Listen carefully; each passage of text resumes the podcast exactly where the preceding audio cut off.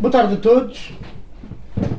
Peço desculpe pelo, pelo atraso. Uh, o Fernando Ramalho e o Bernardino Aranda, que são os anfitriões uh, desta casa. Eu estou só a servir de embaixador destes nossos uh, anfitriões. Neste sentido, eles estão de parabéns. Não peço já uma salva de palmas para eles, porque pronto, pareceria muito a concurso de televisão mas ao mesmo tempo estou, estamos a fazer um, todos uma salva de palmas mental para o Fernando Ramalho e para o Bernardino Aranda, que são os nossos anfitriões desta casa e que têm a coragem e a alma de ter uma livraria aberta contra todas as evidências. É? Contra todas as evidências é o, um título de um livro de um, de um poeta que também escreve contra todas as evidências, que é, que é o Manuel Guzmão. Bom, então Hoje temos aqui uma sessão muito, muito especial em que temos este tema dos, dos homens livres aos homens livres. É?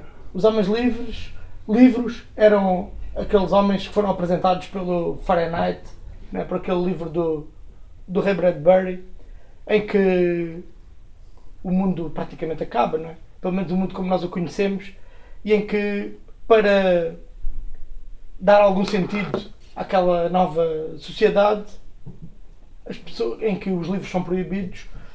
É? Os bombeiros são os guardiães da ordem e as, as mangueiras, em vez de apagarem fogos, são lança-chamas que servem para incendiar bibliotecas. E então todos os livros uh, são uh, queimados e isso é a única forma de manter a ordem naquela, naquela sociedade. E então depois há, como sempre, uma resposta a isso.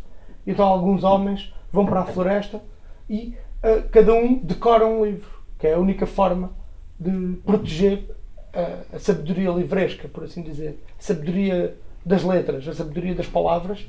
Então, cada, cada homem depois uh, anula-se como personalidade, como ser humano e sacrifica-se como sacrifica os seus interesses em prol da memorização de um livro. Então, há um que é o Capital, há um que é a Ilíada, um, o, o Paulo deixa de ser o Paulo, passa a ser o, o Capital, o Délio deixa de ser o Délio, passa a ser o Délio, porque o Délio é um título de, um, de uma obra-prima, o Fernando passa a ser a, a imprópria, pronto. Cada ser humano uh, dedica-se a, a, decorar um livro, a Ilíada, o Capital, e uh, há essa, então essa reinvenção da, da sociedade. Bom, isso é uma, uma perspectiva trágica, não é? distópica, como agora se classifica, que nos serve para, que serve para nos avisar sobre uma potencialidade, uma possibilidade que está sempre presente não é? na nossa sociedade de desconstruirmos as vias para atingirmos a liberdade, de abolirmos o caminho para o desenvolvimento e de voltarmos à barbárie. Isto está sempre uh, presente, isto é sempre possível e o nosso papel é em cada momento ou avisarmos sobre a possibilidade disso acontecer ou dizermos que isso já está a acontecer e é melhor parar e voltar à via do progresso e da, da, da liberdade. E liberdade e literatura têm esta quase homofonia não é? os livres, os homens livres, livros e os homens livres são quase que rimam e, e, e, é nessa quase homofonia que nós trabalhamos. Não é? Bom, posta esta introdução que eu queria fazer, não é? de alertar-nos para a distopia sempre possível, e temos aqui o, o Miguel Real que escreveu O Último Europeu, também para nos alertar para a possibilidade da distopia que sempre nos persegue temos aqui o, o Manuel da Silva Ramos, com o deputado da Nação, também escrito mais com o Miguel Real e com outros trabalhos seus, só, seus, uh, também nos têm alertado para as uh, possibilidades do mal que sempre emergem, uh, concretamente na cultura portuguesa. Bom, temos aqui um, um potencial que, que, é só dar aqui todos os, os presentes, temos todos estado preocupados com esta potencialidade de abdicar uh, da liberdade. Não é? E então, hoje temos aqui o grande privilégio de ter o, o João Ferreira, que dedicou a vida, em algum sentido, à liberdade e à literatura e que fez uh, destes dois termos quase sinónimos. Não é? Fez da, da busca literária, até fez um dicionário de termos literários que nós ainda não temos uh, acesso, mas que esperemos que em breve ele esteja disponível. Temos alguém que fez uma, uma, uma vida dedicada à literatura, mas ao mesmo tempo uma vida dedicada à liberdade, com as consequências que isso implica. É? Implica a reinvenção de si próprio, implica a reinvenção do seu país, implica fazer projetos de vida que podem não resultar, implica estar onde não se está. Bom, João Ferreira, com a sua grande. não quer fazer a sua biografia, porque senão ficava aqui a falar até à meia-noite e depois íamos embora e não ouvimos o João Ferreira, mas assim em traços muito gerais, quer dizer que o, o João Ferreira surgiu em Aguns em 1927, se a memória não me falha, e Agunchos é uma aldeia em trás dos montes, que ainda existe, Altâmega, e a partir daí fez o percurso de um menino, menino de Agunchos, é o título das suas memórias, que também esperamos ter connosco em breve. E nessas memórias aprendemos o que é que era uh, crescer uh, e tentar uh, aprender que é o mundo contra todas as possibilidades e contra todas as evidências. Não é? E nesse contexto, o que foi possível e necessário foi uh, o seminário, uh, uma vida eclesiástica, muito feliz.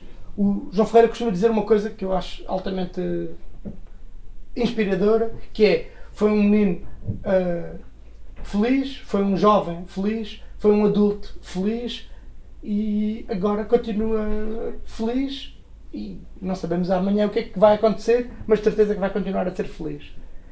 E em todas as etapas da vida encontrou esta felicidade possível e como menino em Agunchos, esta aldeia atrás dos montes, depois como seminarista, depois como sacerdote, depois uh, em território colonial, na guerra, eh, na Guiné, como capelão, esteve lá e viu aquilo e conseguiu manter a serenidade, não digo a felicidade, é difícil naquele cenário, mas a serenidade e a sabedoria e depois uh, por, uh, pela amizade com o Agostinho da Silva, cortando assim várias etapas, uh, vai parar a Brasília.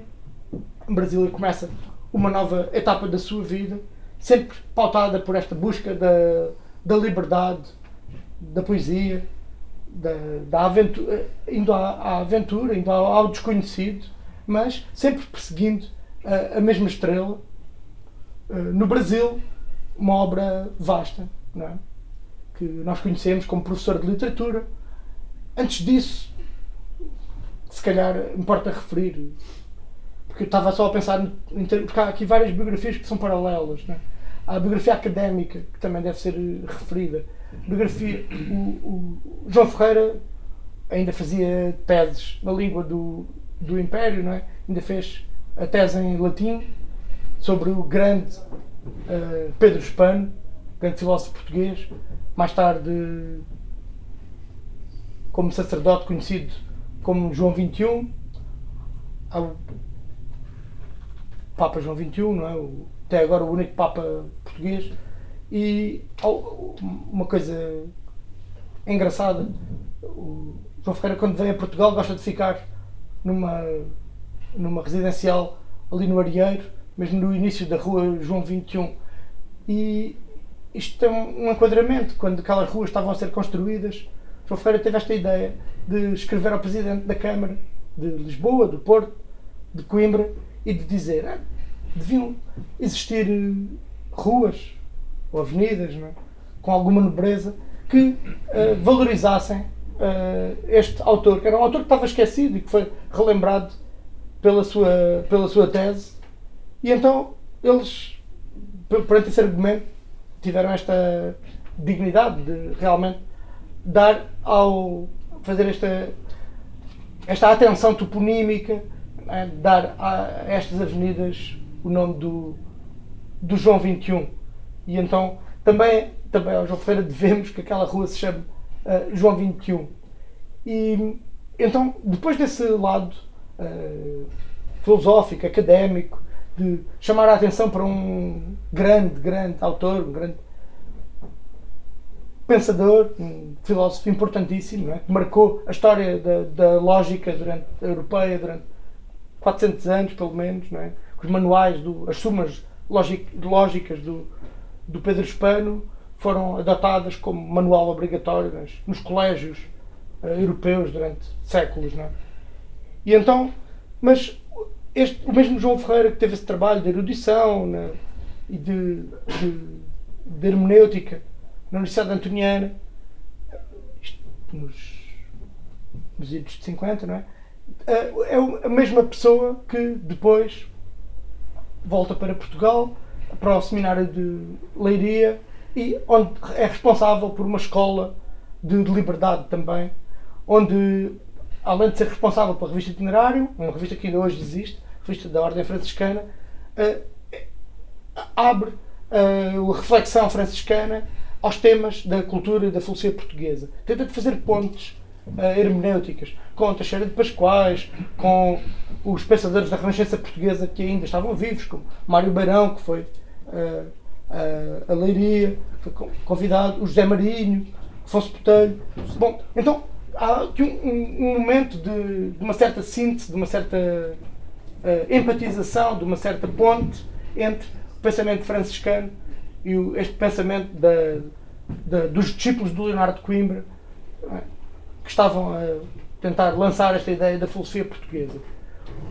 O João Ferreira, ainda uh, como colaborador, como dirigente da Itinerário, começa a colaborar com estes órgãos da filosofia portuguesa, com o 57 e com o, outro, a Espiral, depois mais tarde, mas, entretanto, eh, surge essa recolha de artigos relacionados com com a filosofia portuguesa, com a cultura portuguesa, que depois dão origem à existência e fundamentação da filosofia portuguesa, obra de 60, 65, 65, mas que faz a compilação destes artigos anteriores, né, que vêm destes órgãos anteriores. Isto já é, de alguma forma, uma uh, revisão, em termos biográficos, uma reinvenção do João Ferreira que tinha feito uh, a tese sobre as sumas lógicas, é? a tese sobre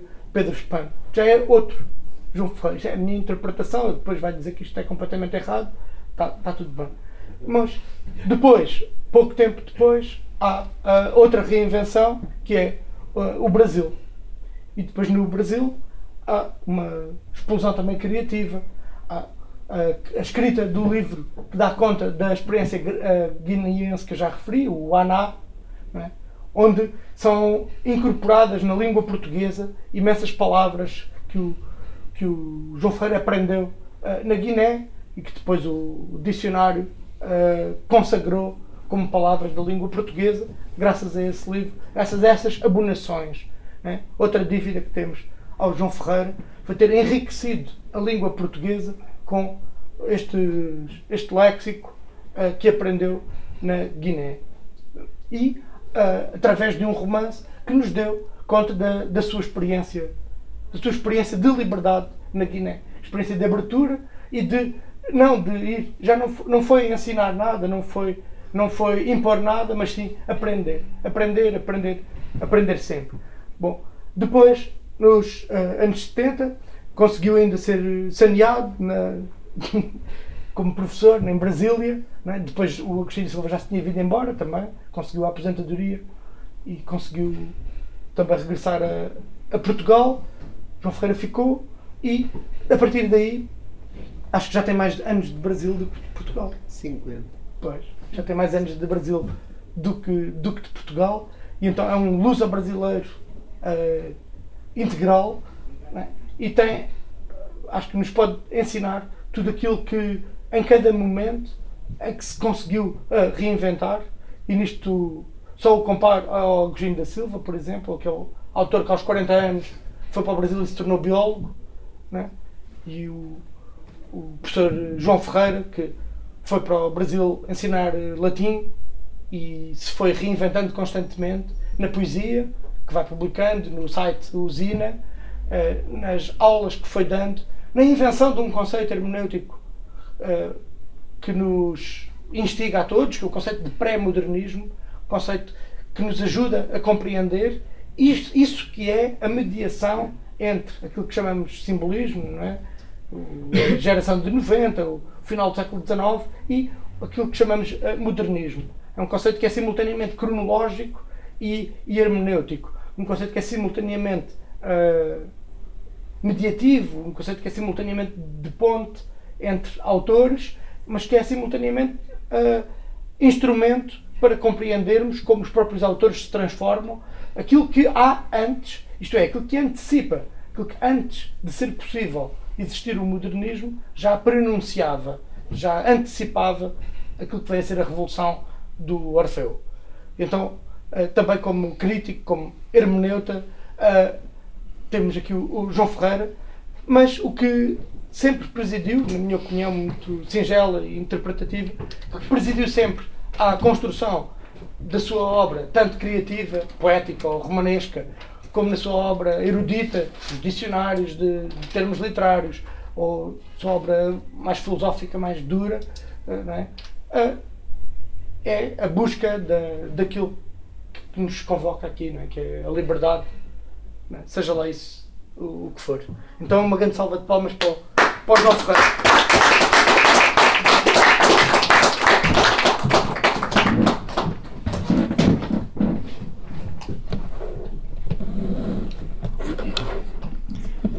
Muito boa tarde para todo mundo. Eu vou falar língua portuguesa. Acho que vai ficar bem. Depois me arruma um pouquinho de água.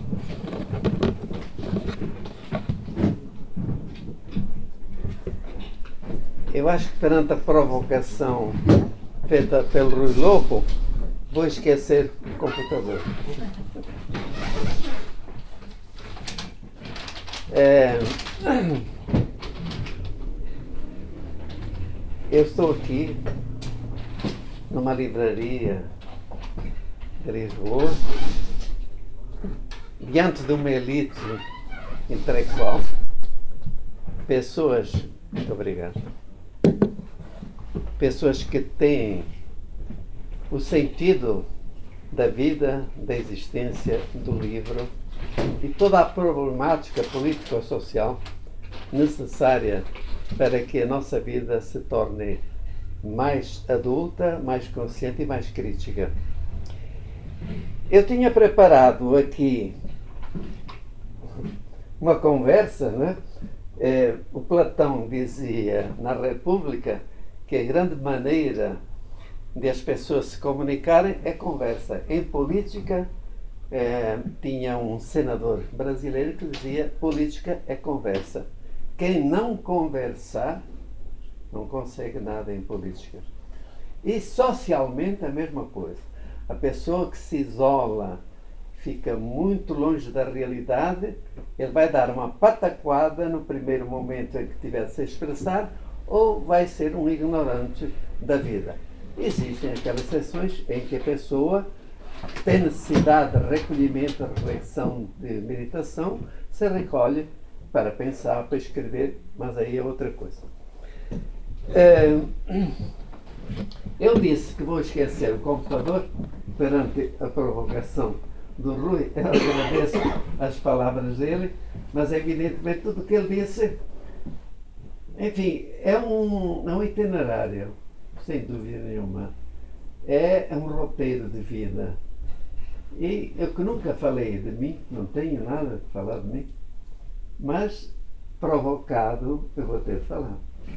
E, e vou falar, mas com um sorriso nos lábios, dentro exatamente daquilo que ele falou, é, porque sou uma pessoa feliz e a frase que eu disse um dia para ele, fazendo uma síntese da minha vida, eu fui um menino pobre feliz.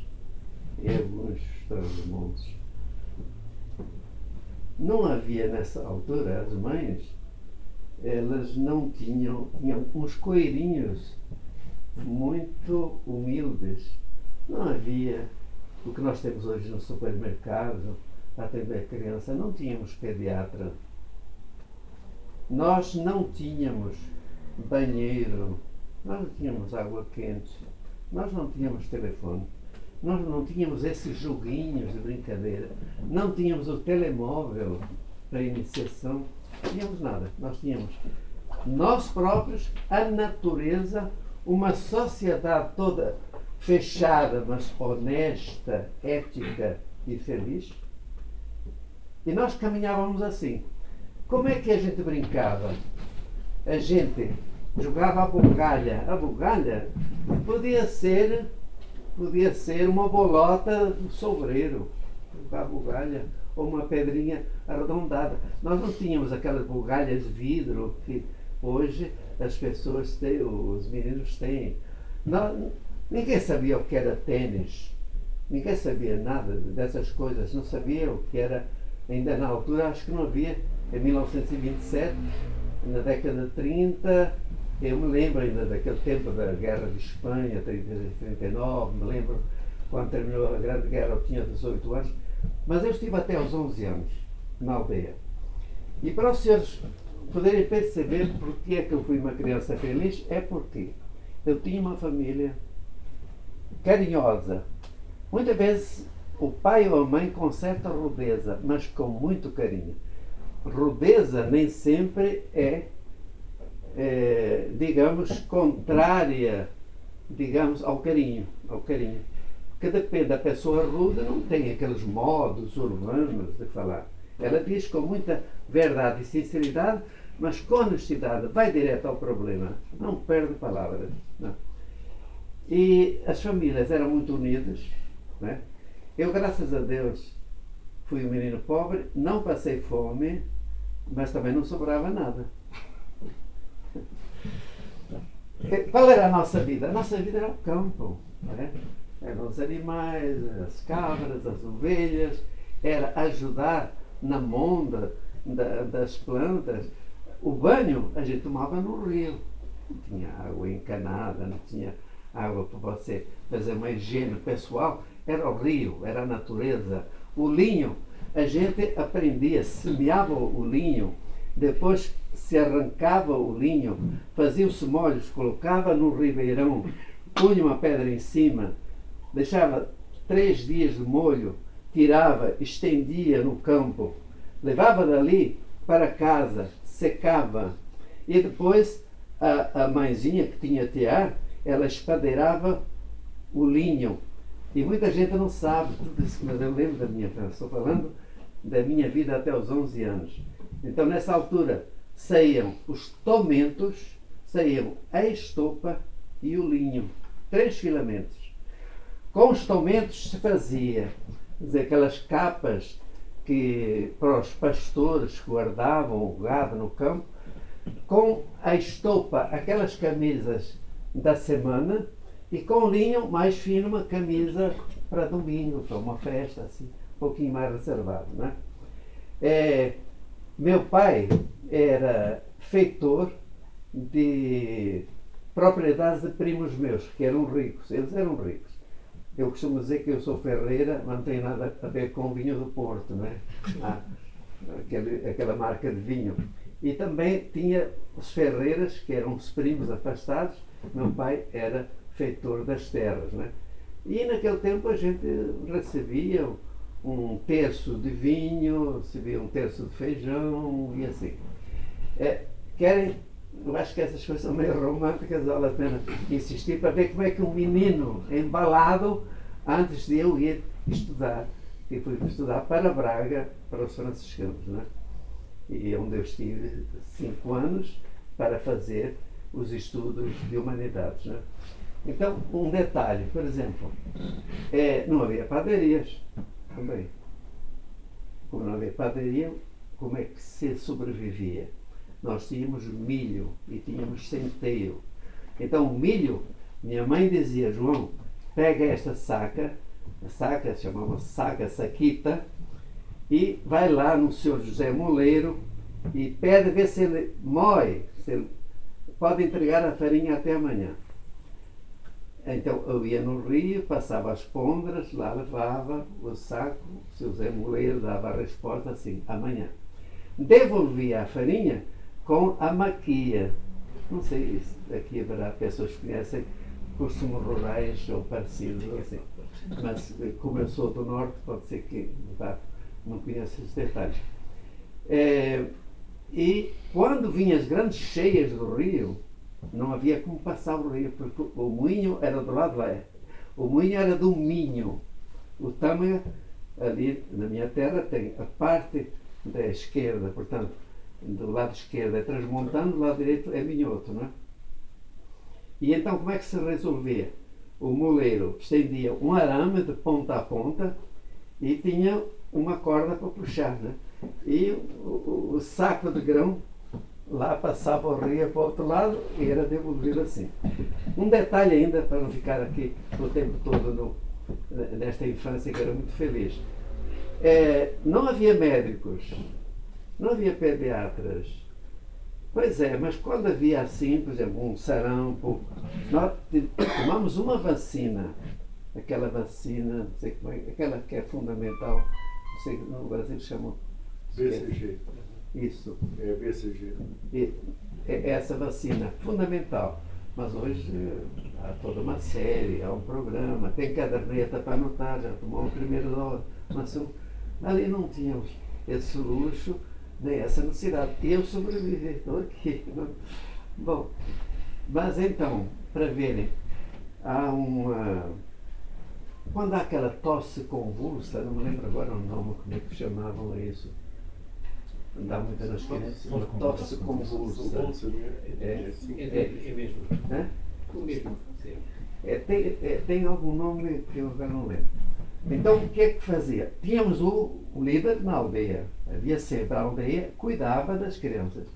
E então o seu fulano de tal leva as crianças para o monte. O monte era mata onde tínhamos muito pinheiro manso, tinha ali resina, não sei o quê, eucaliptos e tal. Cortava aqueles ramos verdes, fazia uma fogueira, a sério, e pegava nas crianças de braço, de bruços, não é?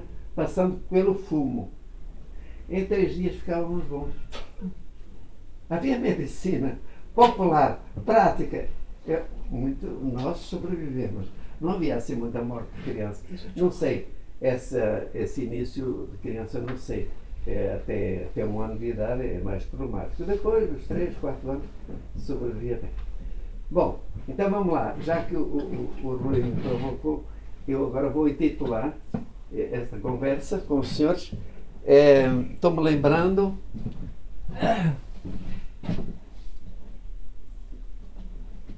Estou-me lembrando, eu vi aqui um livro, acho que está aqui. Ó, e eu vou intitular esta nossa conversa, diante da provocação, lembrando deste autor, Jean-Paul Sartre. Ele escreveu Os Caminhos da Liberdade. Ele escreveu Os Caminhos da Liberdade. E eu diria, portanto, que isto que eu estou, uma vez fui provocado para falar da minha biografia, eu então falo dos meus caminhos, dos caminhos da minha liberdade. Numa certa altura, eu era um menino bastante manso, né? enfim, não tinha também muito com que me revoltar, e, e houve aquele consenso das pessoas mais próximas: olha, um menino que ele é bonzinho, ele é manso, seria bom encaminhá-lo para ser padre. Tudo bem. No século XVIII, em Portugal, frades e freiras eram seus montões. Né? Aos montões. Muitas vezes era a solução de família. Famílias com oito filhos. Dois vão estudar para padre, duas para freira, e a família fica mais aliviada também, né? entre outras coisas. Bom, o que é que quer dizer isto? Eu fui encaminhado. Eu era feliz e fui feliz. Não há objeção. Foi, me tratavam bem. A gente estudava muito bem. A gente era atendido. Tinha companheiros. A gente brincava, eu quero mais do quê? Eu não quero mais nada. Bem. Ninguém me colocou uma problemática e eu caminhei. Quer dizer, me colocaram no caminho e eu andei. Enquanto eu não adquiri uma consciência própria, né, em que eu próprio escolhi os caminhos da minha liberdade. Muito bem. É, foi um tempo também muito feliz. Cinco anos, passei a ler a minha adolescência, dos 11 aos, aos 16 anos, por aí. A gente tinha bons exercícios físicos, jogávamos a pé, jogávamos futebol, tinha habilidade para umas coisas, não tinha para outras, né? E aceitava. O que eu aproveitei, agora, já que os senhores estão diante de uma pessoa que, que foi aqui deslindada, então eu vou ser muito franco com a alma aberta que eu tenho. Né? É, o que é que eu aproveitei nesses cinco anos? Foi formidável que eu aproveitei. Aproveitei, aprendi a estudar. O que falta hoje aos nossos jovens, não digo todos, não. Porque uns por talento próprio buscam, outros por oportunidades boas têm oportunidade. A maior parte se perde porque não consegue estudar. Por que é que eu valorizo? Valorizo o seguinte, eu vou fazer um quadro, vamos tirar uma fotografia que pode é, ser considerada uma radiografia. Nós temos um salão, nós éramos 125 internos. internos estudando. É, o que, por que, que eu aproveitei? Vejam, hoje os senhores são intelectuais, são adultos, são pessoas grandes, são pessoas conscientes, críticas. Vejam a simplicidade do processo. Estamos num salão de estudo. Pode achar mal, pode achar bem. Não podíamos falar. Tínhamos uma aula. Aula de francês, aula de língua portuguesa, aula de latim, não sei o que, não sei o que. Como é que era assim? Cada um individualmente tinha uma carteira. Mas era uma carteira que tinha uma gaveta uma carteira que tinha uma gaveta. Nesta gaveta eu guardo os livros que eu tenho do meu curso. Então tenho livro de português, livro de latim, de francês, não sei o quê, as matérias que tinha. Mas da seguinte maneira, em português eu tenho um livro de texto, eu tenho uma gramática e eu tenho um dicionário, individualmente. Talvez nunca tenham pensado nisso. Mas isto é uma chave. Ninguém pode falar. Tá bom, é, bem rigoroso. Dizer que é rigoroso. Não sei se eu fosse diretor do colégio, eu tinha coragem de fazer isso. Não sei. Aí, mas talvez podia ser, podia ser coragem ou covardia, não sei. Mas como eu não fui diretor, não sou diretor, vou analisar o que acontecia. O que é que significa eu estar numa carteira individualizado, onde eu tenho tudo. Eu tenho livros de texto, eu tenho gramática e eu tenho dicionário. Significa, você leu o texto, você não entendeu normas, leia a segunda vez. Se eh, tem uma dificuldade, de que tipo? É uma palavra que você não conhece? Veja o dicionário. É uma construção sintática que não tem todo sentido? Veja aí na gramática. É uma forma verbal. Veja como é que se conjuga. Veja na gramática como é que o verbo se conjuga. Então isto é uma pedagogia indireta e funcionou para mim. Para mim foi, foi maravilhoso. Então me deu disciplina. O que é que deu? Deu disciplina. Bom, então, isto foi no, no, no colégio. Depois eu estudei filosofia a filosofia. Aí começaram a abrir os horizontes já. Né? É, na filosofia comecei a ver problemática humana. Os homens não são apenas figuras despersonalizadas que passam na rua, você filma, você fotografa.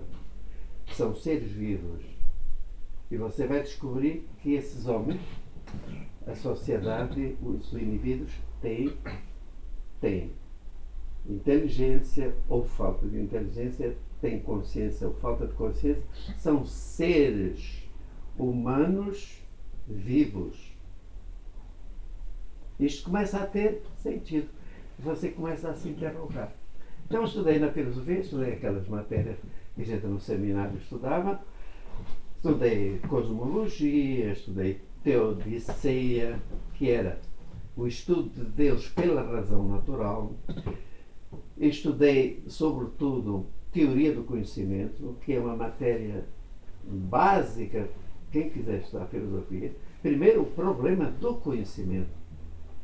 Você conhece como conhece, porque conhece a técnica, as, as razões profundas e outras matérias. E, portanto, isso vai influenciar na formação, digamos, da, da pessoa. E vai abrindo horizontes. Vai abrindo horizontes. Quando eu quando eu tinha, foi em 1946, portanto 46, já teria uns 17 anos. É, 46, né? Quanto é que eu tinha? 27. Quanto? 19. 19 anos. 19 anos, é. As minhas contas aqui não funcionaram. Bem, então, eu fui estudar teologia. Estive em Lisboa. Conhece o Seminário da Luz? Lá em Carneiro? Eu estudei quatro anos. Quatro anos.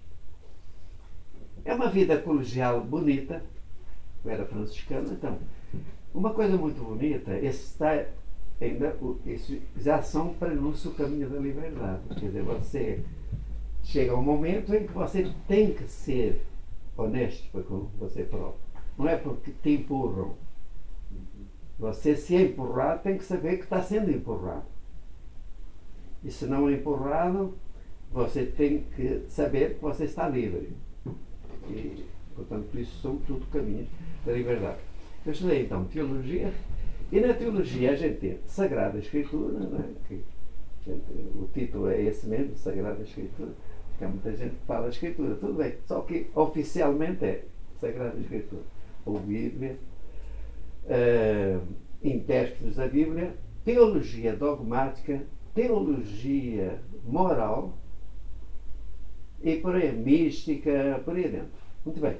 Eu vou, uma vez que uma conversa, primeira vez que eu faço isso na minha vida, provocado, porque a minha vida não interessa a ninguém, eu vivi até hoje, mas de qualquer maneira, já que são amigos, parceiros, pessoas críticas e tudo, melhor é abrir a alma, o coração, não há nenhuma dúvida, não tem nada. Eu hoje, eh, os meus alunos perguntavam, professor, qual é o segredo? O segredo de quê? O segredo da sua vida? Cabeça limpa, só isso. Tem complicação, joga fora. Sua cabeça fica limpa, você não tem problema nenhum. Não, não haver desdobramento, nem coisa assim. Mas, então, eh, na, na teologia, eu vou dizer uma coisa que me ficou da teologia. E vão dizer, olha, só isso? Não sei, talvez mais. Mas vou levar uma coisa pequenérrima, pequena, mas enorme. Querem ver? É o seguinte. As pessoas vivem. As pessoas praticam. As pessoas fazem isto, fazem aquilo. E uma pessoa que diz assim, ah, isso aqui é proibido. O outro diz, não, vai em frente. E tal, tudo assim. Eu estudei um, um, um teólogo que se chamava, é o Santo Afonso Maria de Ligório, que é rigorista.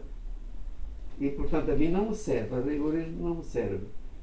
Para mim, na, na dialética da liberdade, o mundo tem que ser aberto. Você não pode fechar o mundo. Você fechar o mundo, matou o mundo. A pessoa que é presa, a pessoa está presa, a pessoa não tem liberdade. Não tem liberdade, ela não, não pode nem sentir, nem ver tudo o que interessa para ela, sobretudo viver. Mas o que eu aprendi foi isto. Uma, uma simples frase, mas que abre um mundo. Diz assim, em bom latim, in dubio libertas. Pessoas estão muito aflitas, eh, discutindo um problema e dizem, você não tem certeza, você não tem, você tem dúvida. Se você tem dúvida, não tem certeza. E se você tem dúvida, sinta-se livre. Para muita gente, muita gente não sabe isto, coisa tão simples. É verdade. Até no ponto de vista religioso. Se você, se você tem dúvidas, por que, que se vai matar? Até o suicídio com dúvidas é desastroso. Não pode, quer dizer, você ainda pode admitir eh, que uma pessoa, enfim, dramaticamente chega a essa conclusão, mas se for sincero, se for a conclusão íntima, a gente respeita, né? mas pode haver dúvida. Aprende isso na teologia dogmática. É, e na dúvida libertas, quando você tem, tiver dúvidas, sinta-se livre. Está ótimo. Bom, a teologia. Continuo? Ainda estamos nos anos 40. Ou, se eu estou sendo pesado, se eles dizem, se querem que o discurso vá neste tom, eu continuo dizendo algumas coisas. Pode? Então, vamos lá. Eu estive em Leiria, ele lembrou, estive em Leiria, eu tive nove anos. Foi quando eu contatei muito com a filosofia portuguesa, com os amigos do, dos discípulos do Leonardo Coimbra, Álvaro Ribeiro, Zé Marinho, e com a segunda geração, Antônio Quadros, Orlando Vitorino, Antônio Telmo, e assim. Afonso Botelho, que era uma pessoa que eu admirava também muito. Né? Bom, nessa altura, é, foi quando eu comecei com a filosofia portuguesa, em 1957, eu passei a ser diretor de uma revista que os franciscanos tinham, chamada Itinerário. Ela estava, era uma revista ainda muito interna, muito, digamos assim, nacional, mas bastante interna. Eu, como já tinha ido a congressos fora e tal, tinha estudado na Itália e tal, tinha vários conhecimentos e comecei a tentar abrir a revista, pelo menos para países latinos. É, Brasil, Itália, Espanha, França. É, fazer essa nossa revista neolatina. E ali começamos a discutir a filosofia portuguesa. Né? É, a minha ação, algum, algum mérito eu posso ter aí, é, foi sobretudo eu que representava uma igreja é, esse contato de uma igreja com pensamento livre aqui fora. E acho que isso facilitou imensamente. Eu criei grandes amigos aí, é, porque um menino feliz que tinha é, nascido em Agus e que foi, e que foi para o seminário, ele se encontrava agora diante de homens pensadores, homens eu digo homens porque na altura havia poucas mulheres. Hoje sim, hoje a intelectualidade feminina ela está, até porque a alfabetização hoje é muito maior, não é?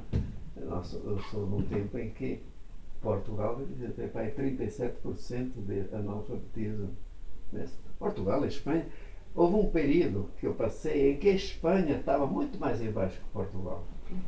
Em que as senhoras que iam do Porto fazer consulta a Santiago, Santiago de Compostela, pagavam com meio quilo de café, com café com três sabonetes.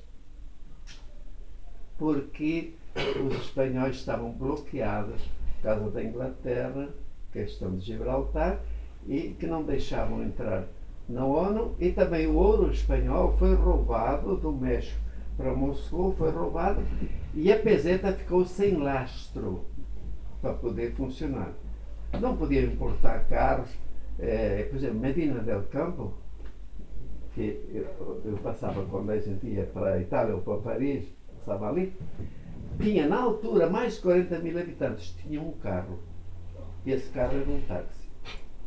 Vigo, que era uma cidade É, é o grande porto de embarque dos imigrantes espanhóis para as Américas, Vigo, na altura tinha 150 mil habitantes, tinha três eh, autocarros.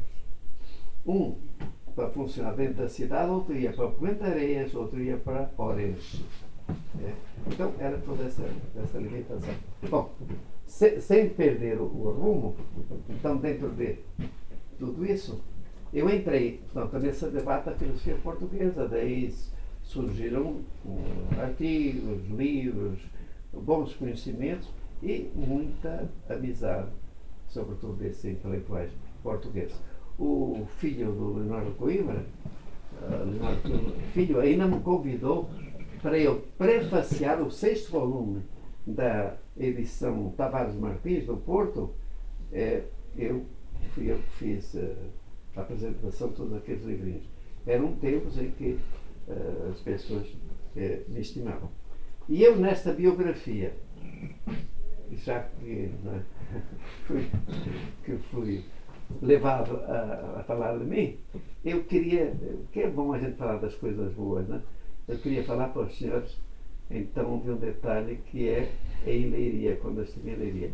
Vários detalhes, um deles é que fizemos ali uma espécie de renascença portuguesa, chegamos a fazer, a organizar palestras ali, o pessoal ia de Lisboa até lá. Eu fiz o primeiro curso de filosofia portuguesa, existe, está, foi republicado na revista Itinerário. Me entusiasmei Tínhamos pouca bibliografia, os dados eram limitados, mas dentro do que tínhamos, nós fizemos isso. O detalhe é este. Não sei se todo mundo vai concordar comigo ou não, mas eu vou muito sinceramente dizer a solução que eu dei. Certamente, cada um. Eu nunca fui uma pessoa é, para poder me colocar em algum caminho que se pudesse considerar extremista. Mas sempre fiz o meu tipo de revolução e fiz os meus caminhos da liberdade. Ora bom, o que eu queria dizer é isto. Um dia, um jovem de 20 anos, eu estava em Leiria, no convento da Portela, me aparece lá, na base da confiança, assim, um menino de 20 anos, que recorre a um franciscano numa curva da estrada da vida dele e, e, e, me foi fazer uma consulta. E ele me disse o seguinte: quem é mais antigo vai se lembrar dessas histórias todas em relação a esta história. É, eu gostaria que o senhor me desse uma orientação. Então, qual é o problema? Olha, hoje acabei de receber um convite para me inscrever numa célula comunista. Uma célula comunista. E eu queria saber qual é a opinião do senhor. Se o senhor concorda que eu faça ou não assim chama. Vejam a responsabilidade de uma pessoa como eu. Mas, prudentemente, eu não tinha nascido naquele dia, ele era bem mais novo do que eu. E eu disse assim: você me dá 24 horas Amanhã te dou uma resposta. O que é que eu fiz?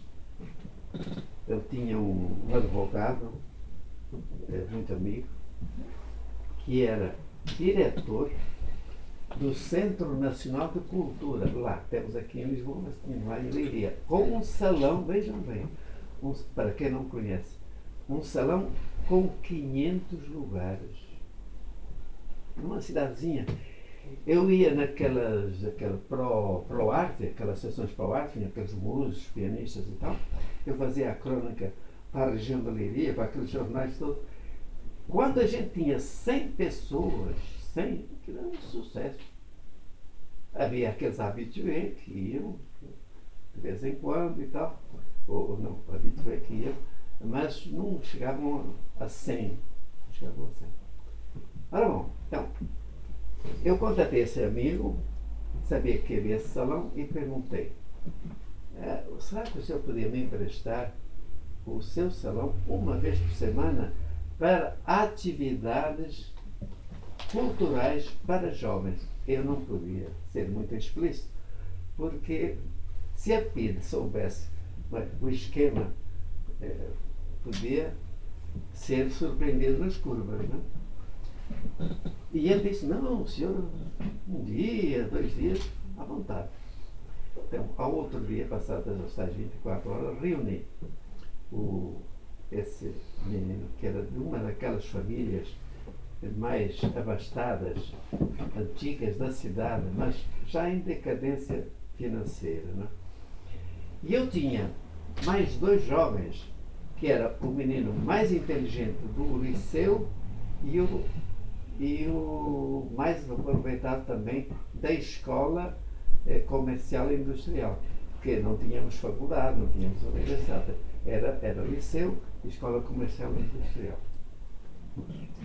Bom, reuni-me com esses três e com o, o esse Afonso Zuc, que me perdoa a família, lembrar o nome aqui.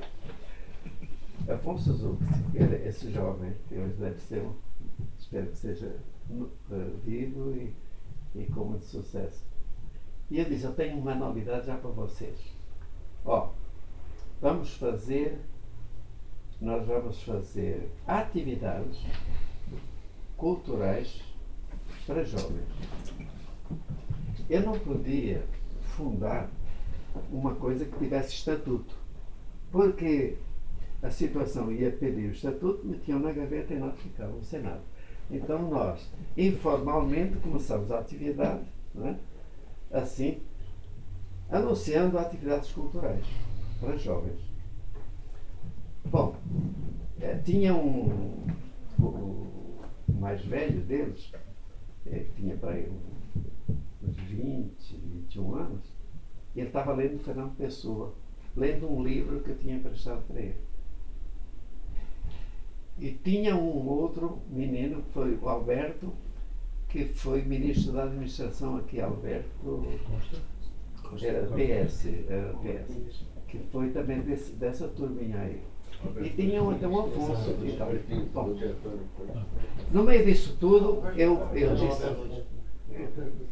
eu disse para eles o seguinte, ó, temos um salão, temos palestras, podemos fazer essas palestras, e nós vamos estabelecer aqui algumas regras.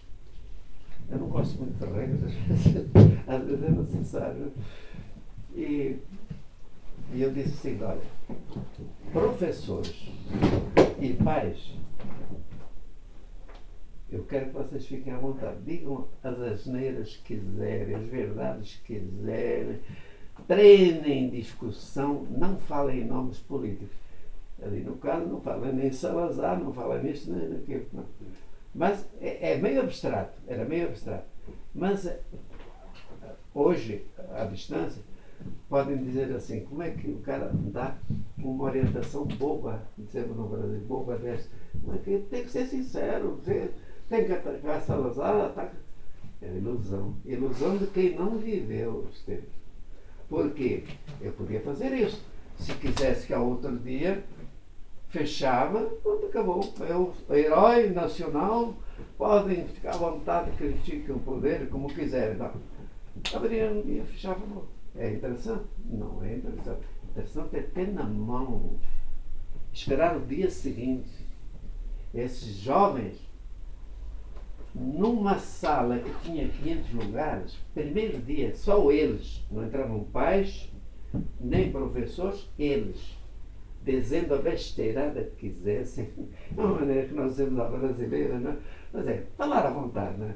se preocupar-se se uma data é muito certa ou muito errada, né?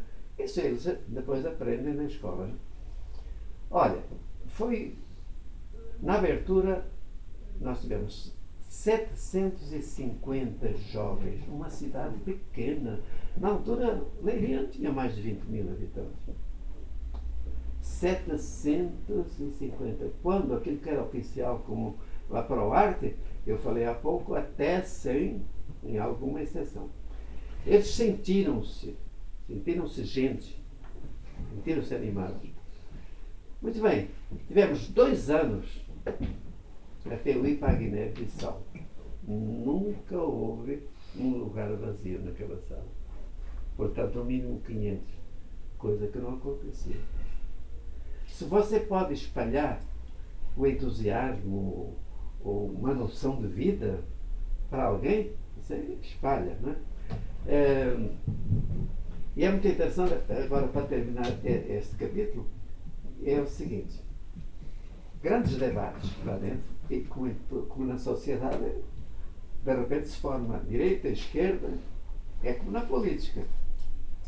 E então se formaram grupos. Que aconteceu? Foram para os jornais. Tinha dois pequenos jornais que era Região da Leiria e Voz do Domingo.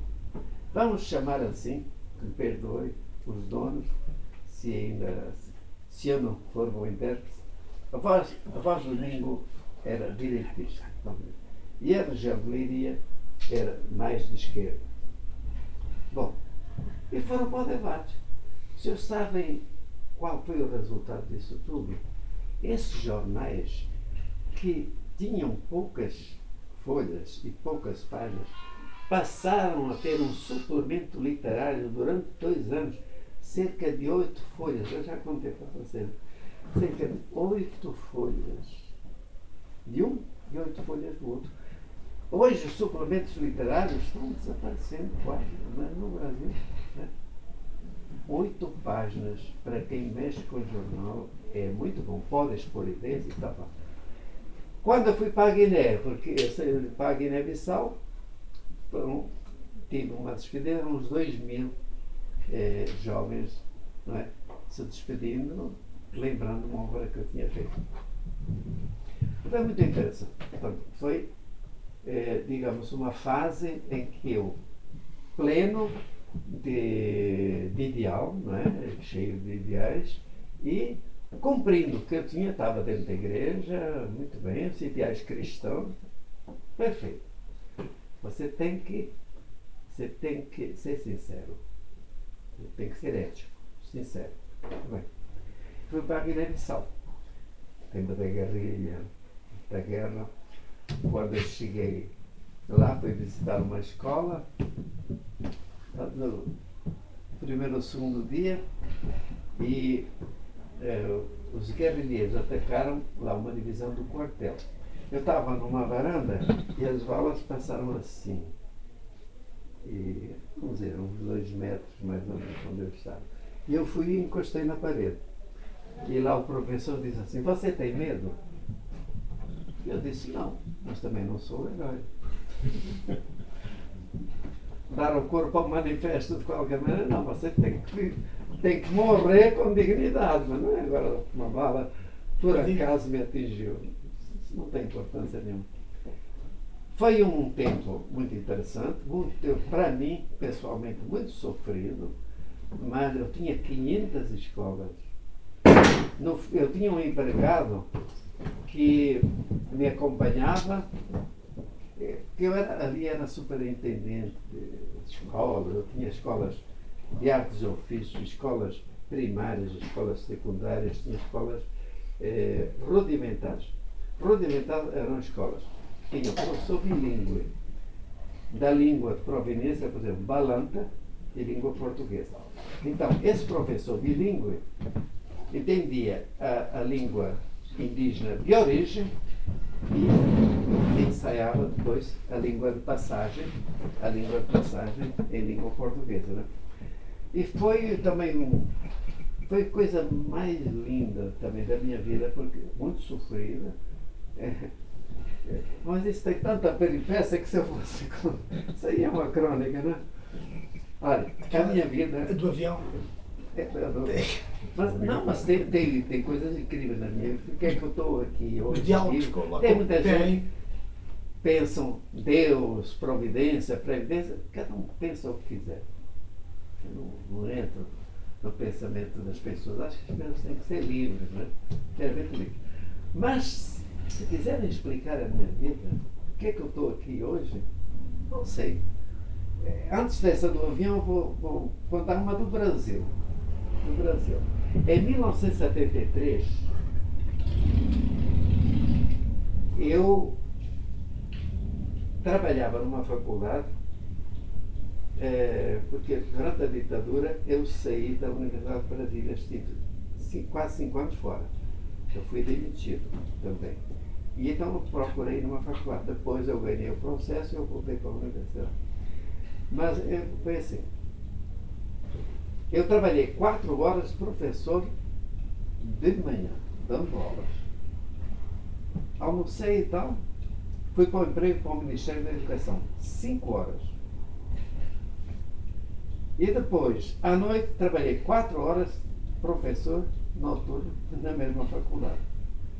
E eu tinha que ir a Belo Horizonte. Belo Horizonte, para poder entender mais facilmente, é assim. É, de Faro a caminha lá no norte, ainda sobram 100 quilômetros. Porque eu tinha que andar. Bom, eu tinha um carrinho, um Volkswagen, que eu, ó, lá meti, mas eu não sentia muita coragem.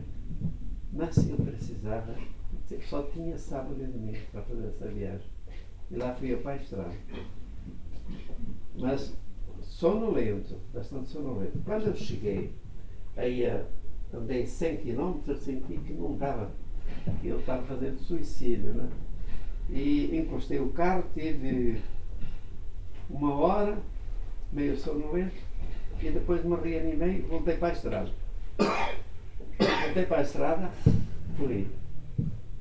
eh, era Brasília, Belo Horizonte. Ao chegar perto de uma cidadezinha chamada Paracatu, no quilômetro 184, eu adormeci no volante. Eu estou contando isso porque esta, para dizer que eu estou vivo, é muito mais. Um conjunto de 500 Eu coincidências. vou contar o detalhe.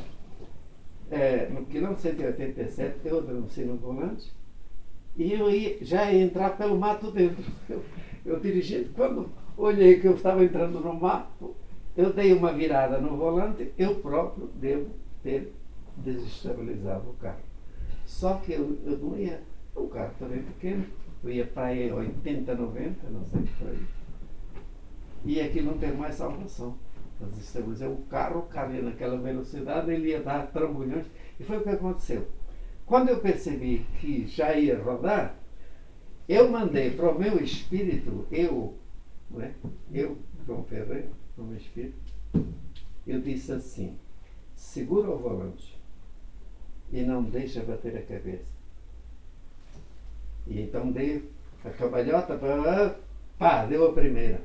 E eu disse, um, ainda está bom. e depois, ah, pá, eu dois, segura o volante, não deixa bater a cabeça, ainda está bom. E fui andando até nove pancadas, nove, contando todas, e ainda está bom, ainda está bom, ando, segura. né? E de repente fui lá, caí numa ribanceira, lá no fundo, quase perto de um rio lá, pela ribanceira abaixo lá. Olha, detalhes. Eu tinha um relógio Tissot suíço, nunca mais vi esse relógio. Eu olhei para os pés, estava descalço. Olhei para o carro, não tinha janela.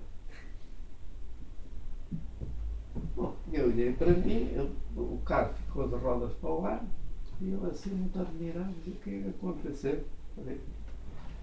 Tentei então sair do carro, consegui sair do carro, e comecei assim a olhar. né? É que eu percebi que eu estava numa ribanceira, bem lá no fundo tudo. Olhei para mim, nada. Não bati cabeça, não tive nenhum ferimento. Só que num calcanhar, dos pés, eu tive um arranhãozinho de um pedal. Me arranhou, de trás, só.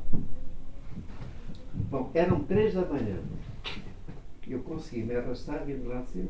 Não, porque eu estava bom, caminhando. Vim para a estrada para pedir boleia, que no Brasil chamam carona. Mas eu tinha o aspecto de um assaltante. Como é que alguém ia parar no- às três da manhã para prestar socorro? Quem ia prestar socorro? né? E eu lá tive três horas ali esperando. Às seis da manhã passou uma caminhonete que vinha de Belo Horizonte, é uma empresa chamada Itapemirim. E já ainda não era. Estava amanhecendo já. E eu fiz sinal e parou. Então eu fui para Brasília, fui no hospital fazer exame, ver se estava tudo ok. E, e registraram a ocorrência policial. Passei o carro lá todo destruído. Nunca mais vi o carro na minha vida. Nunca. Mas eu acho que isso é uma coisa fantástica. Por quê? Não sei. Agora do avião da Guiné-Bissau. Eh, uma vez eu, eu tinha, como tinha muitas escolas, eu tinha muita atividade, tínhamos lá uns aviãozinhos, cinco lugares, né? e, e eu podia requisitar o avião. E telefonei para Bissau, porque eu, eu tinha ido para Bafatá, e de Bafatá para Bissau, eu iria fazer. Os aviões estavam todos em circulação, só tinha uma avionete. Eu, bem, tem avionete. É avionete. Quando saímos lá de Bafatá, em direção a Bissau, chegamos a uma certa altura do caminho, o motor parou. Era monomotor. E o motor parou. E então, aquele negócio assim de, de planar, não é? Planando. E eu olhei para o queixo do, do aviador assim, ele muito sério. E eu, não sei se eu eu estava surpreso. Não adianta ter medo nessa altura. O medo é, é alguma coisa que acontece de uma situação que a gente não conhece. Ah, estava mais ou menos. Vamos ver o que acontece, como diz. Bom, e, e, e eu olhei para ele, ele estava muito sério. Nós descemos para aí uns mil metros, né? Tivemos sorte que não foi focinho, né? Porque normalmente é acontece. E daí a pouco ele lembra-se outra vez, pega a chave e liga outra vez e deu.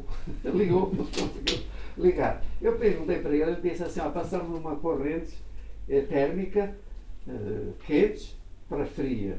Ou acho que foi, ou então o contrário, não é? E pronto. Mas muita peripécia dessa. Fui também, tá, agora que estamos falando de caminhos de liberdade, fui também acompanhado pela PIDE, também. E eu sabia que era, mas não tive como me livrar, não é?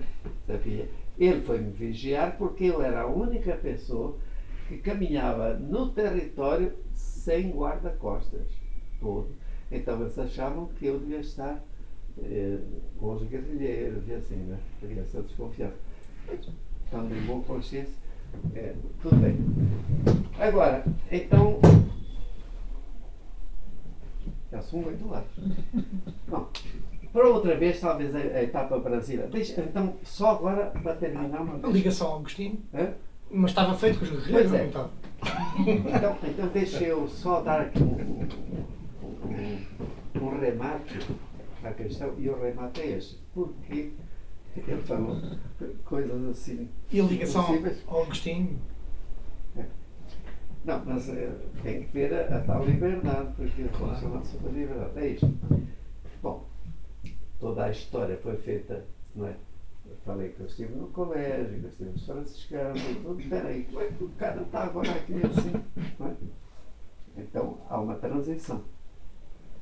Há uma transição.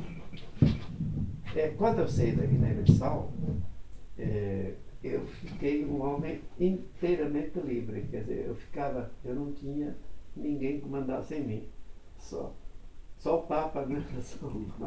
Me senti é, livre demais. Não queria tanto, né?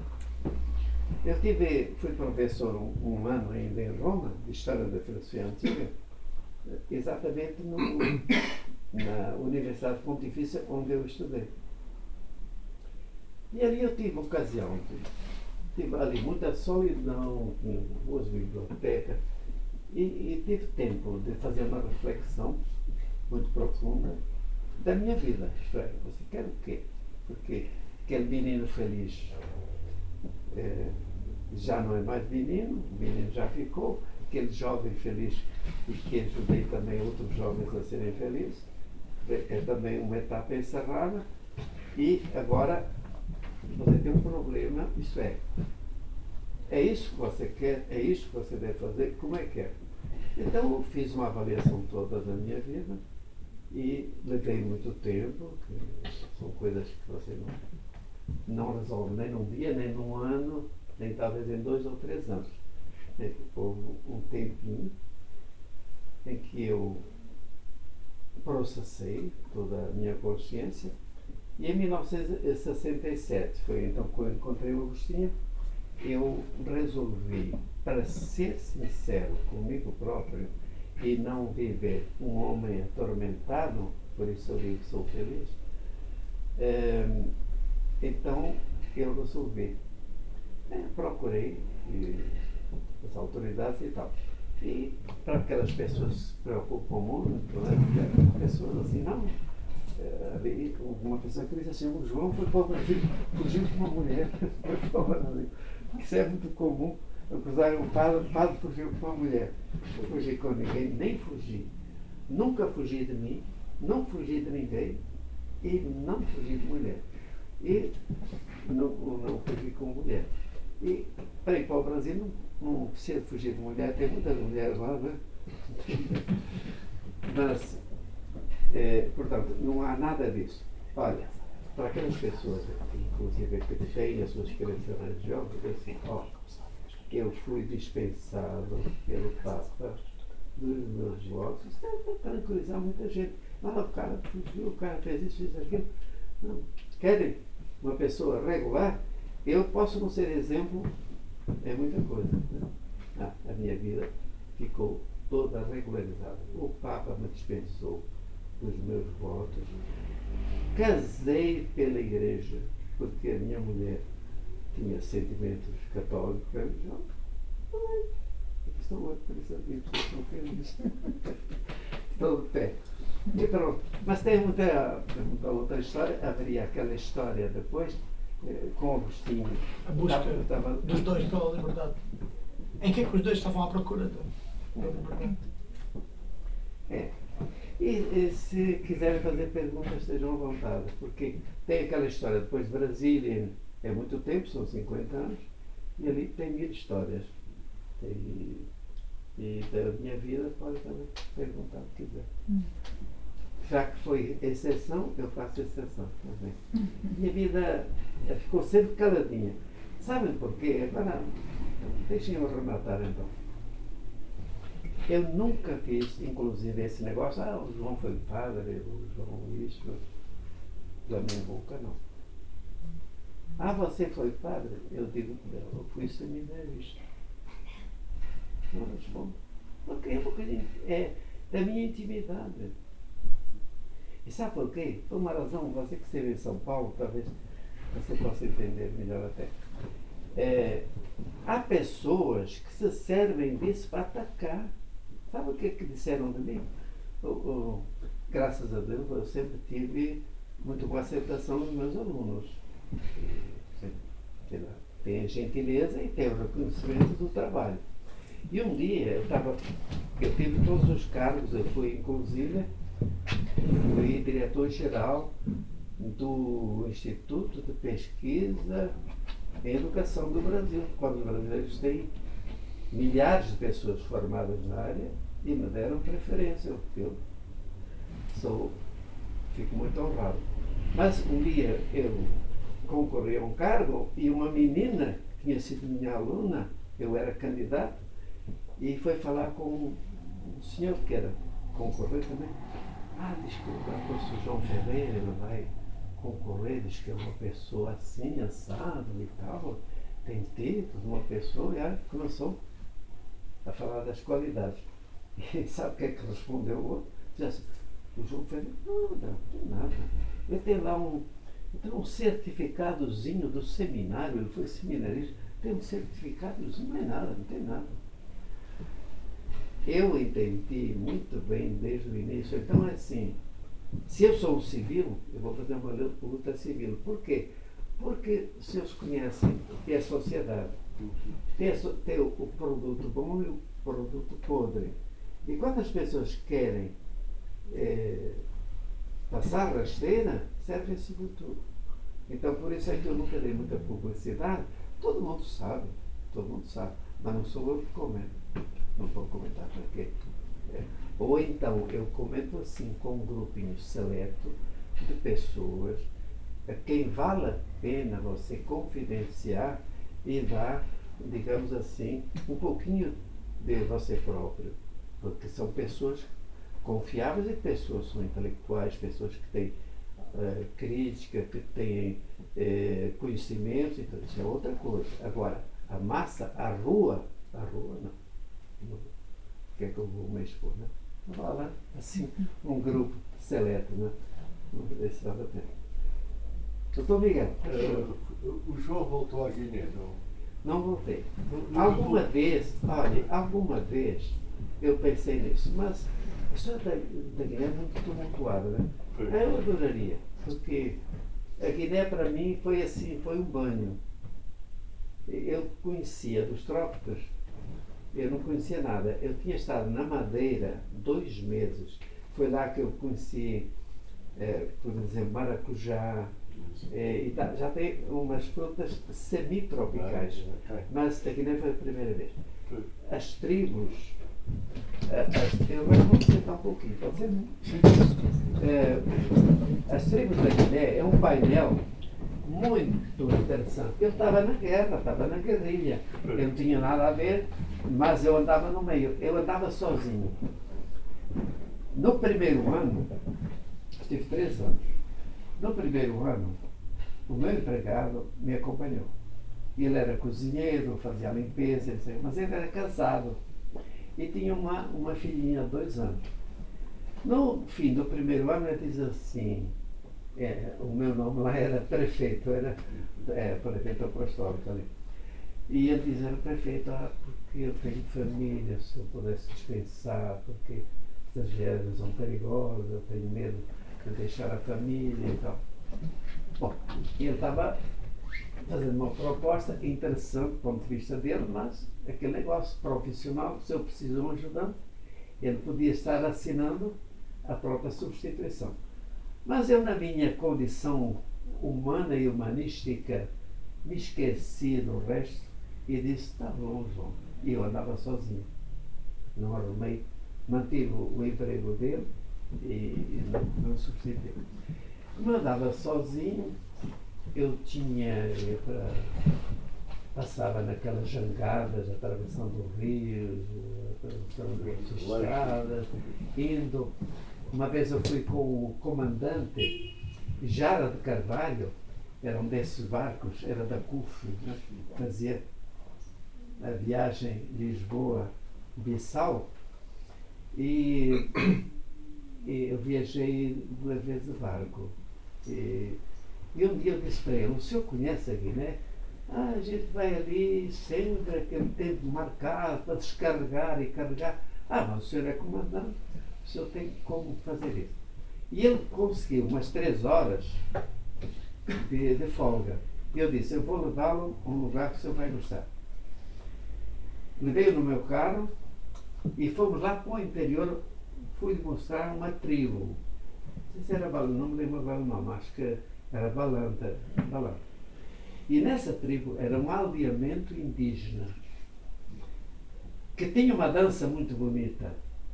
E o chefe da, da tribo, já eu tinha uma escola por ali perto, já me tinha mostrado essa dança. Eu gostei muito, porque é de jovens, uma criança de 4 anos, de 5, de 10, até um jovem de 18.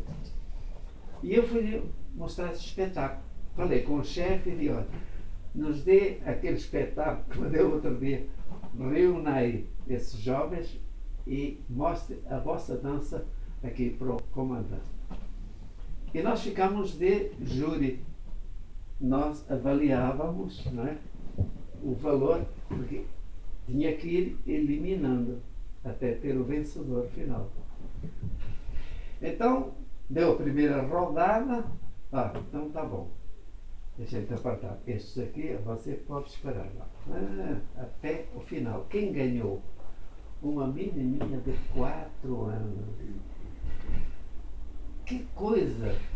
Ela era atriz, ela, ela, era, ela vivenciava, ela tinha passo, ela tinha ritmo, ela, ela não era uma vocação, coisa incrível. Ele ficou encantado, eu fiquei encantado. Demos um, demos um tabaco lá para o, chefão. Mas o, o, se calhar o João Ferreira não sabe, mas é uma espécie de mito na Guiné, por causa do Waná. É considerado um dos romances fundadores da literatura guineense. Uma espécie de Castro Sorumalho, não sei se conhece de Angola, Ah, é um dos fundadores da literatura angolana, década de 50, 60. O João Ferreira, que ninguém conhece, o livro não está lá, É, uma vez fizeram uma proposta para editar em uma editora privada. Eu, se calhar, quando for lá, se calhar vou aceitar. É uma editora privada. E, e, eh, eu ponho em contato com, com, com o Rui, Diretamente com o interesse. Não, diretamente. Não, não, não, ponho em contato com o Rui e tal. Eh, aquilo é muito pobre, tem muito poucos livros. Eh, os livros são caríssimos, não é? Mas todos ouvem falar do Aná. Mas ninguém leu, ou quase ninguém leu, três ou quatro terão lido, não sei. Porque em Portugal também não há. Ou há? Não, eu Eu só tenho. conheço a edição brasileira. É o seguinte, tem duas edições brasileiras. Ah, Tenho a primeira em São Paulo, 87, pela Global Editora. É, a origem é a seguinte: é, o Instituto do Livro Brasileiro escolheu a obra e editou. E, e teve uma difusão boa, porque o Instituto pagou a edição e mandou 500 exemplares para algumas para, para as escolas. dentro do Brasil. escolas. Dentro do Brasil. Só dentro do Brasil. Só dentro do Brasil. E a segunda edição é, fui eu que fiz e com a Márcia, que vocês conhecem, né? É, a Márcia tinha uma editora. Lá no Brasil. No Brasil. É, ganhou também, foi apoiado pelo. eh, Como é que se chama? Pelo. Não é instituto, mas enfim. eh, Pelo governo local de Brasília, eh, pela parte cultural, pela Fundação. Cultural. Fundação Cultural. Bom, Também é uma edição limitada. Essa eu eu fiz o lançamento, é essa que eu tenho.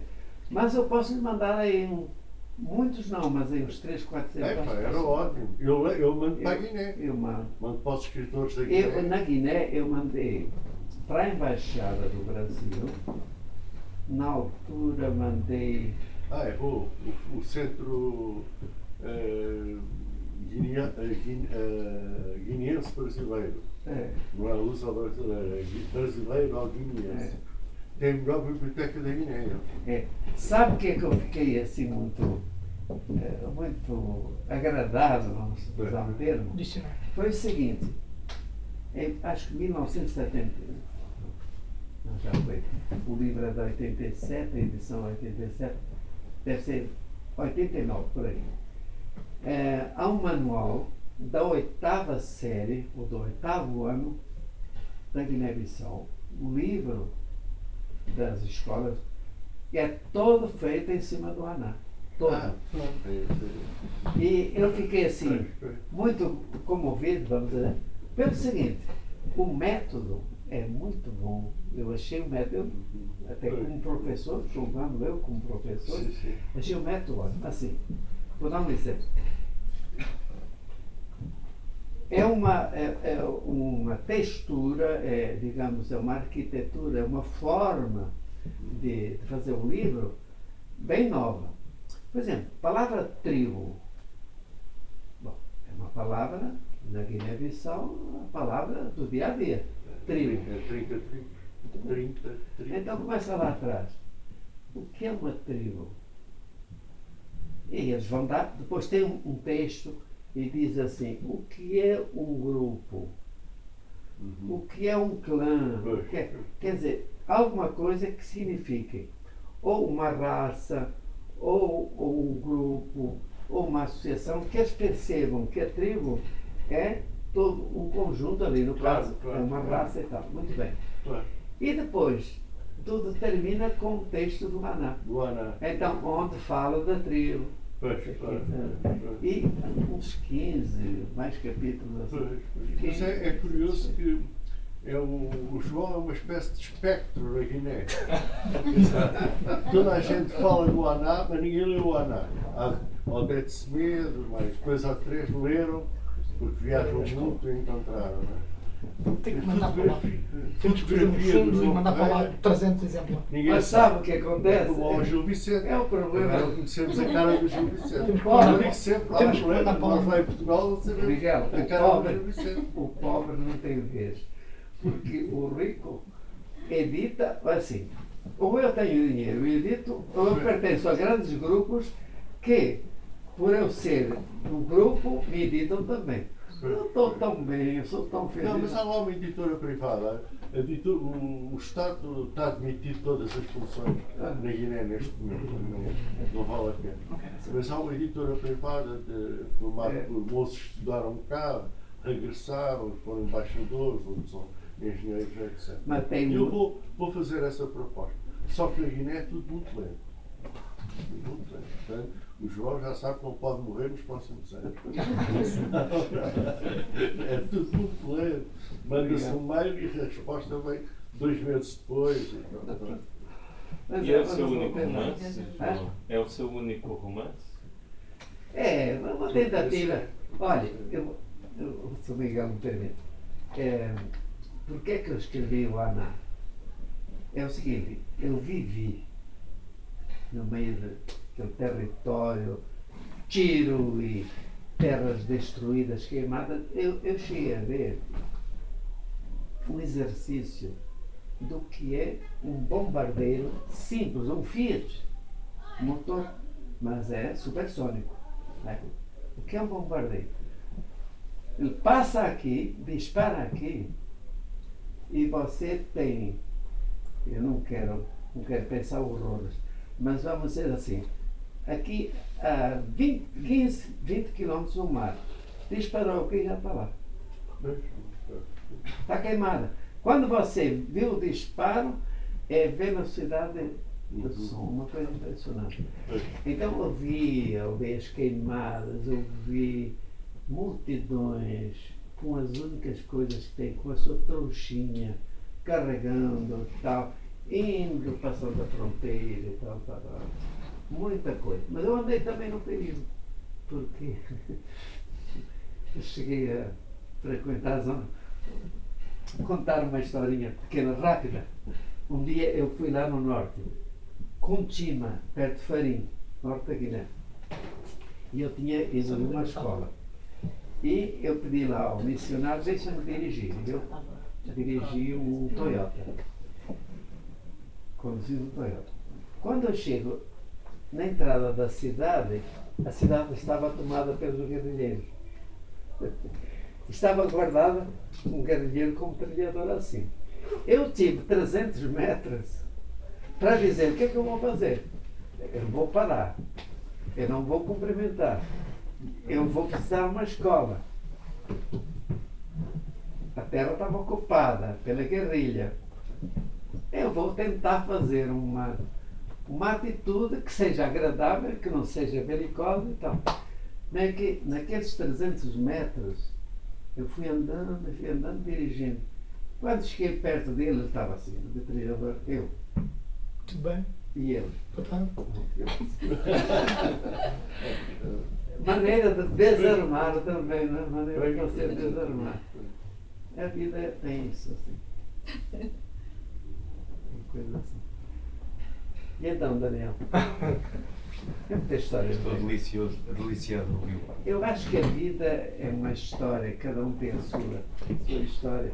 Uma história interminável. é? Continua. A, histó- a história continua. Continua. Sabe que aquela receita que eu falei em cima, a gente não tem o poder na mão, mas cabeça limpa é uma boa. Sim. Um Agostinho tinha cabeça limpa. Lembrei-me de uma frase do António Vieira, Padre António Vieira, quando estava a acabar, estava na, Quinta do Tanque a, a transcrever o seu poema, já se conseguia levantar, era secretário de escrever e tal.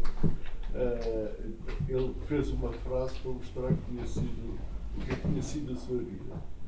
Então, um homem feliz em circunstâncias infelizes. Foi a, a história dele. É um bocado. eh, O meu caso seria guerra, assim: a um homem feliz em circunstâncias especiais. Ele era lá, foi na Amazónia, foi no sei que ele. Circunstâncias eram más, andavam, andavam a caçar o índio e tal. E sabe qual é o, o problema? É assim: você tem que resolver o problema de uma vez, definitivamente. Se você ficar assim, problema, arrastando, arrastando, você não vive aquele problema. Está no meio, você se esfacela. Claro.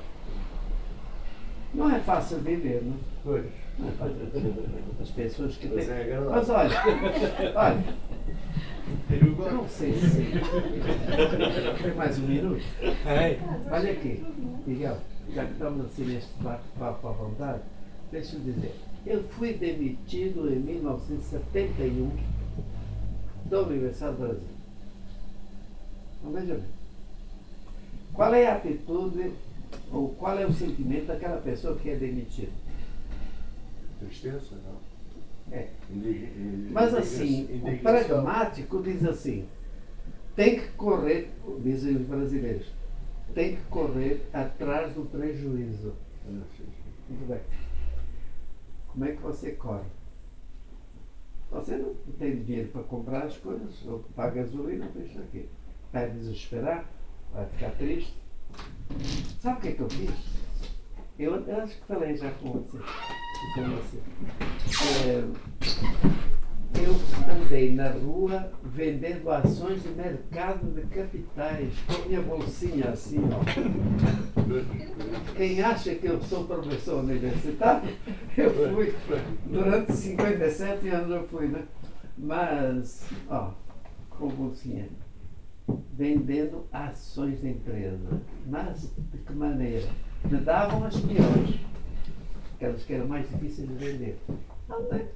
Quer dizer, um dia estava um aluno meu dizendo, eh, estava na sala de aula, e já foi depois de estar aposentado, porque eu me aposentei em 1995, ainda dei um curso em 96 na UNB, depois fui para a Católica, estive de 97 a 2000, depois estive no Centro da Universidade de Brasília de 2000 a 2004, e foi aí que eu encontrei um aluno, ele estava assim, meio triste, eu disse, então, qual é o problema? Ah, professor, eu sou desempregado. E eu perguntei, e você já procurou? Ah, procurei um tempo, mas agora não procuro mais. Assim, abandonado. E eu disse para ele uma coisa muito simples. Eu disse, se fosse eu, eu não encolhia, não recolhia, eu continuava. Ah, pois é, professor, mas o problema é ter ideias. Eu, eu dou uma ideia para você. Você tem carro? Ah, tem lá um carro velhinho e tal. Muito bem, então é o seguinte, ó. De Formosa, que é uma cidade lá, perto de Brasília, 70 quilômetros. De Formosa a Brasília, você encontra um grande laranjal, enorme.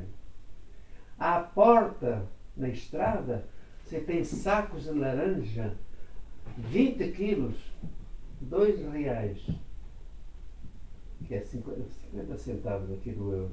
Dois reais, 20 quilos. Se você tiver imaginação, você é um universitário, faz o seguinte, mesmo que peça um dinheirinho, até que eu te empresto 100 reais para você ir lá buscar a laranja. Você divide isso, olha aqui, com o dinheiro de um saco de 20, você vende Ao quilo.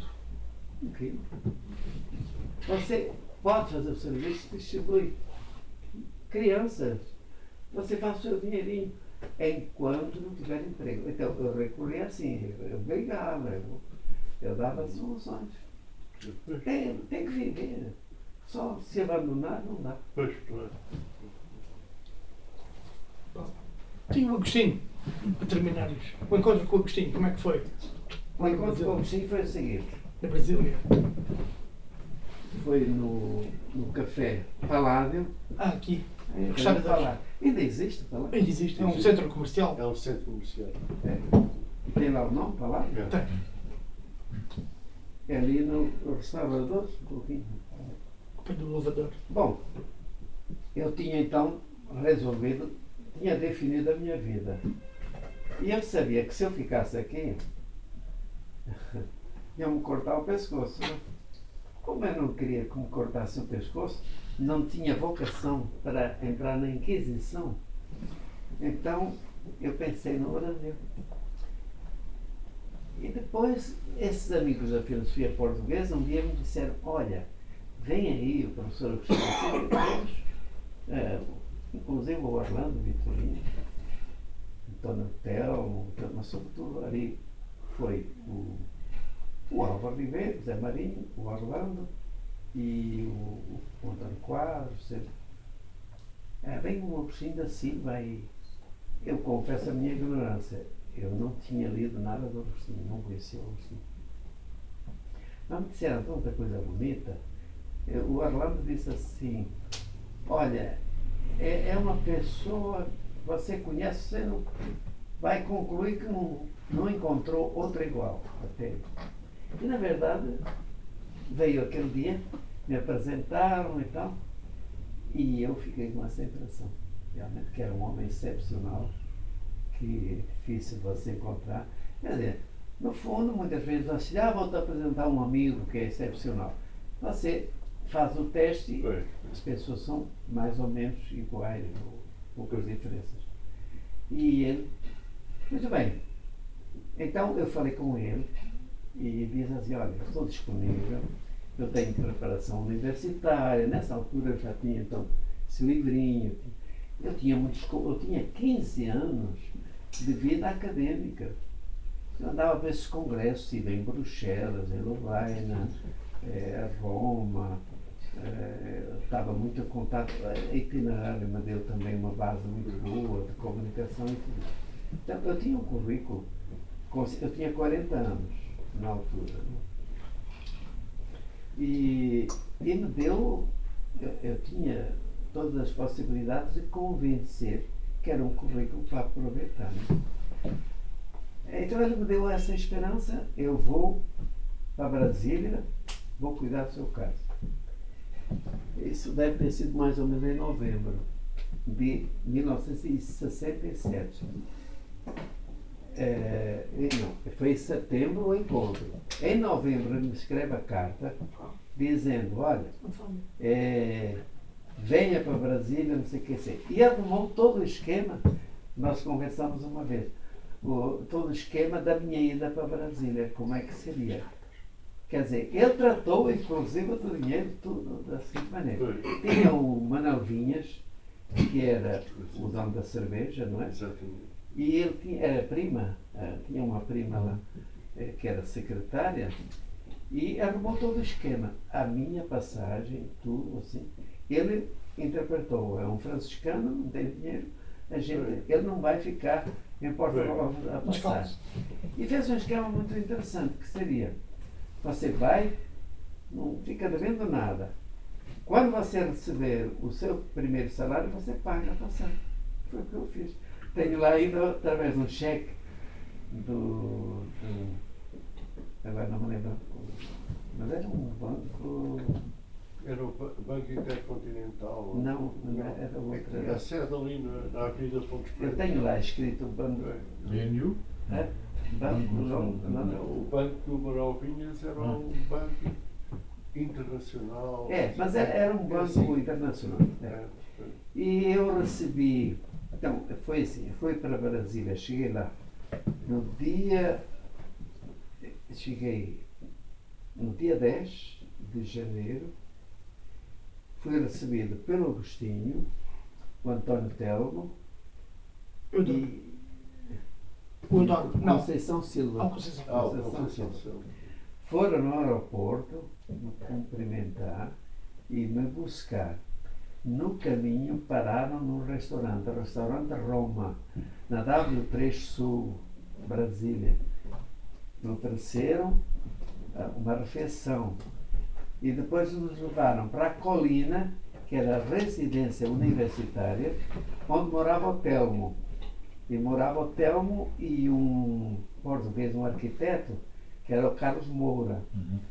eh, tinham arrumado, o Carlos Moura era solteiro, e tinha um apartamento que tinha três quartos. Então me disponibilizou um, cara livre, tive lá uns quatro meses até eh, conseguir me organizar, né?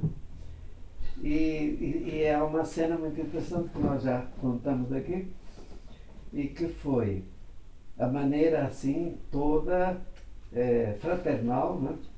O Telmo pegou numa ponta, não sei se era o colchão ou, ou estrado, né? Numa ponta o bichinho na outra ponta. E que todo mundo fazendo assim um, um, digamos, um gesto muito fraternal, foi tudo assim, tudo nesse jeito. Foi tudo muito interessante. Depois, aqueles, o, o Telmo me deu bastante apoio, né, nesse sentido. Aquele tempo que o Telmo teve ali, é, é porque eu era calouro, estava chegando ali. Inclusive, é, jantei na casa dele, eu dava todo o apoio. Na universidade, saíamos para tomar um café, às vezes era o Agostinho, o Telmo, Conceição Silva, que era um, um engenheiro agrônomo, alentejano, e que era da inteira confiança do Agostinho. Uhum. Depois que o Agostinho veio embora, ele segurou ali muito a barba. Era um homem, era um homem assim de, digamos, sobretudo a reforma agrária e tudo isso, era, era um homem muito importante. Vamos jantar aqui.